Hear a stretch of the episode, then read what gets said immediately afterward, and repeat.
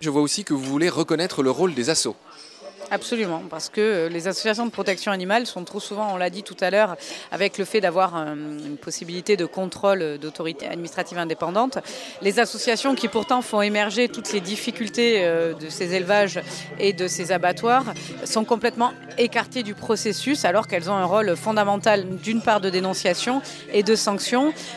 tous les procès qui ont été révélés par l'association L214 ont permis de mettre le jour sur la façon dont on traite les animaux. S'agissant de la question des abattoirs, c'est parce que L214 a révélé plusieurs vidéos dans les abattoirs, qu'un audit généralisé a eu lieu dans tous les abattoirs de France en 2016 et que ça a montré que 80%, 80% étaient non conformes.